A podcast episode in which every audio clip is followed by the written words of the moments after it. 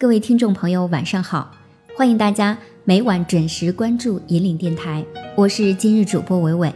今天带给大家的文章主题是：懂事的孩子最让人心疼。综艺节目《少年说》中，女孩刘晶晶的一句话让我鼻子一酸，眼泪就下来了。刘晶晶走上天台，对台下的爸爸说：“爸爸，我知道你平时工作很忙。”没有时间来关心我陪我，我知道，因为我很懂事，你对我很放心。但是我很讨厌这种懂事。我才十三岁，我还是个孩子，希望你多关心关心我。女孩的最后一句奋力呐喊，是喊给自己爸爸听的，也是喊给天下父母听的。会哭的孩子有奶吃，懂事的孩子缺人疼。尽管道理我们都懂。但这样的话从一个十三岁的孩子嘴里说出来，却显得那样苍凉。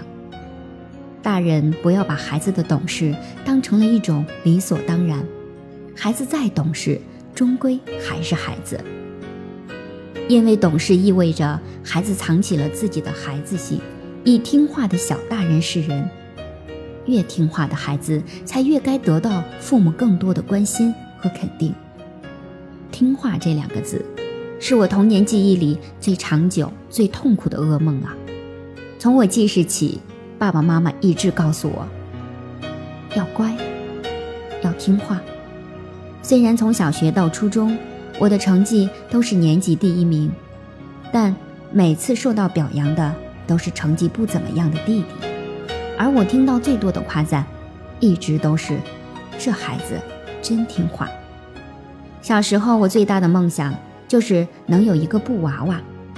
七岁那年，我终于攒够勇气，指着橱窗里的粉色娃娃说：“我想要这个。”妈妈神色凝重地看着我：“这个太贵了，不买。”见我一脸失望，妈妈蹲下来抚摸着我的头说：“妮妮最听话了。”我点点头：“妮妮听话，不要了。”至今，每每想起来，我都很心疼。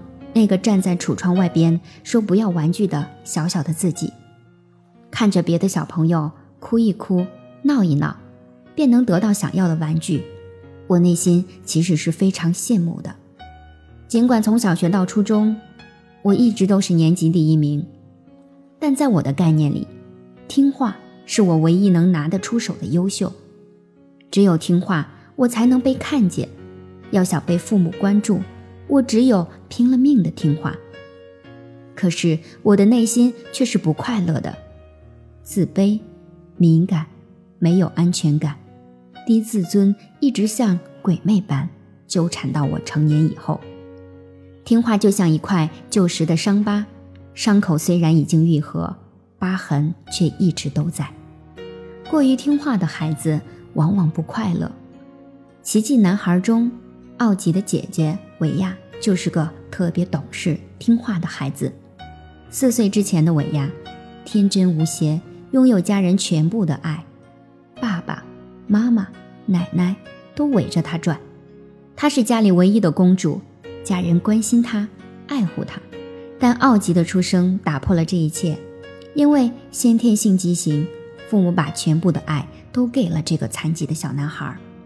父母无意中忽略了伟亚。因为，在他们眼睛里，维亚是懂事听话的孩子，他可以自己照顾自己，他不需要父母操心就可以过得很好。父母不知道，维亚心里其实很苦。他对家里的小狗说：“有人想知道我今天过得怎么样吗？”听话的孩子的确可以让父母省心，只是同时，他们也藏起了掩盖在乖巧下面的情绪。他们披起听话的外衣，却把委屈和不快乐默默地吞进了肚里，独自消化着伤心、失落和失望。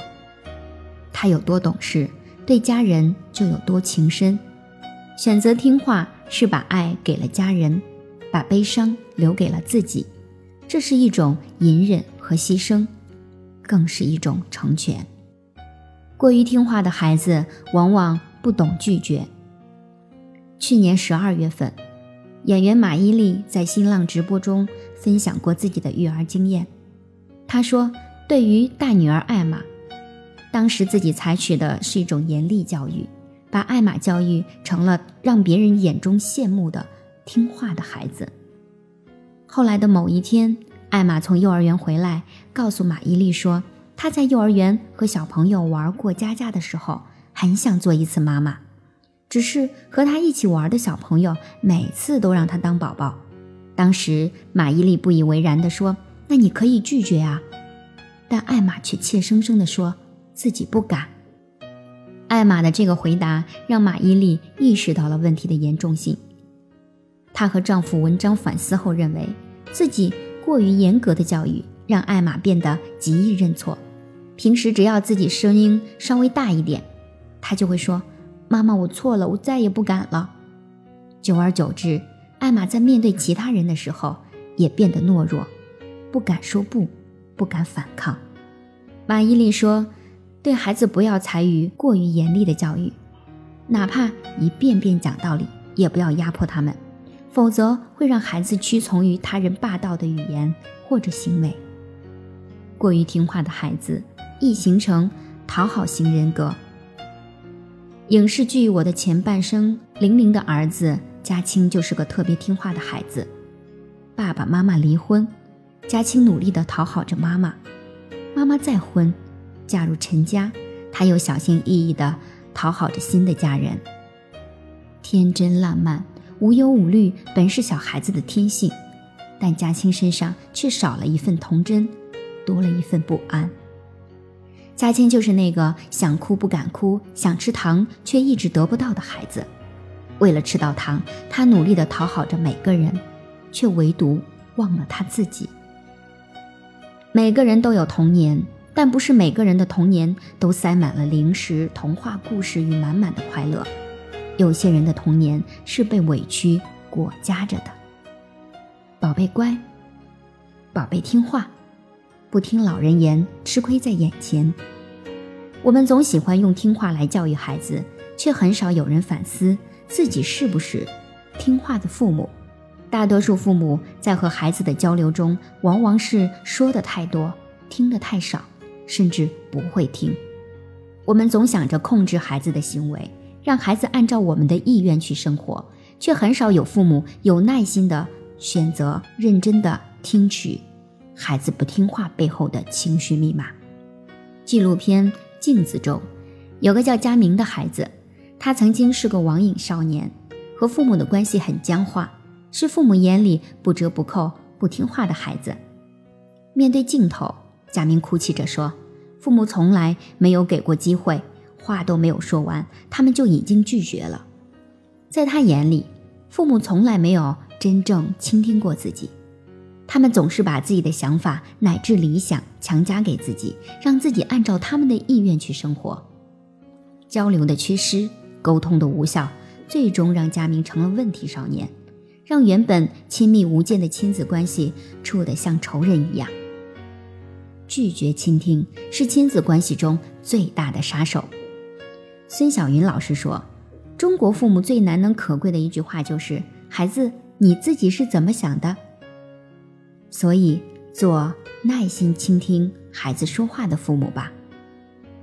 伏尔泰说：“耳朵是通往心灵的路。”请试着蹲下来，做个会听孩子说话的父母，抱着一颗宽容博大的爱心，像尊重我们自己一样尊重孩子，给他无条件的信任和关爱，鼓励他们大胆说出心中所想，把孩子当做大人般对待。认真听他们说的每句话，孩子从父母那里懂得了什么叫做被尊重。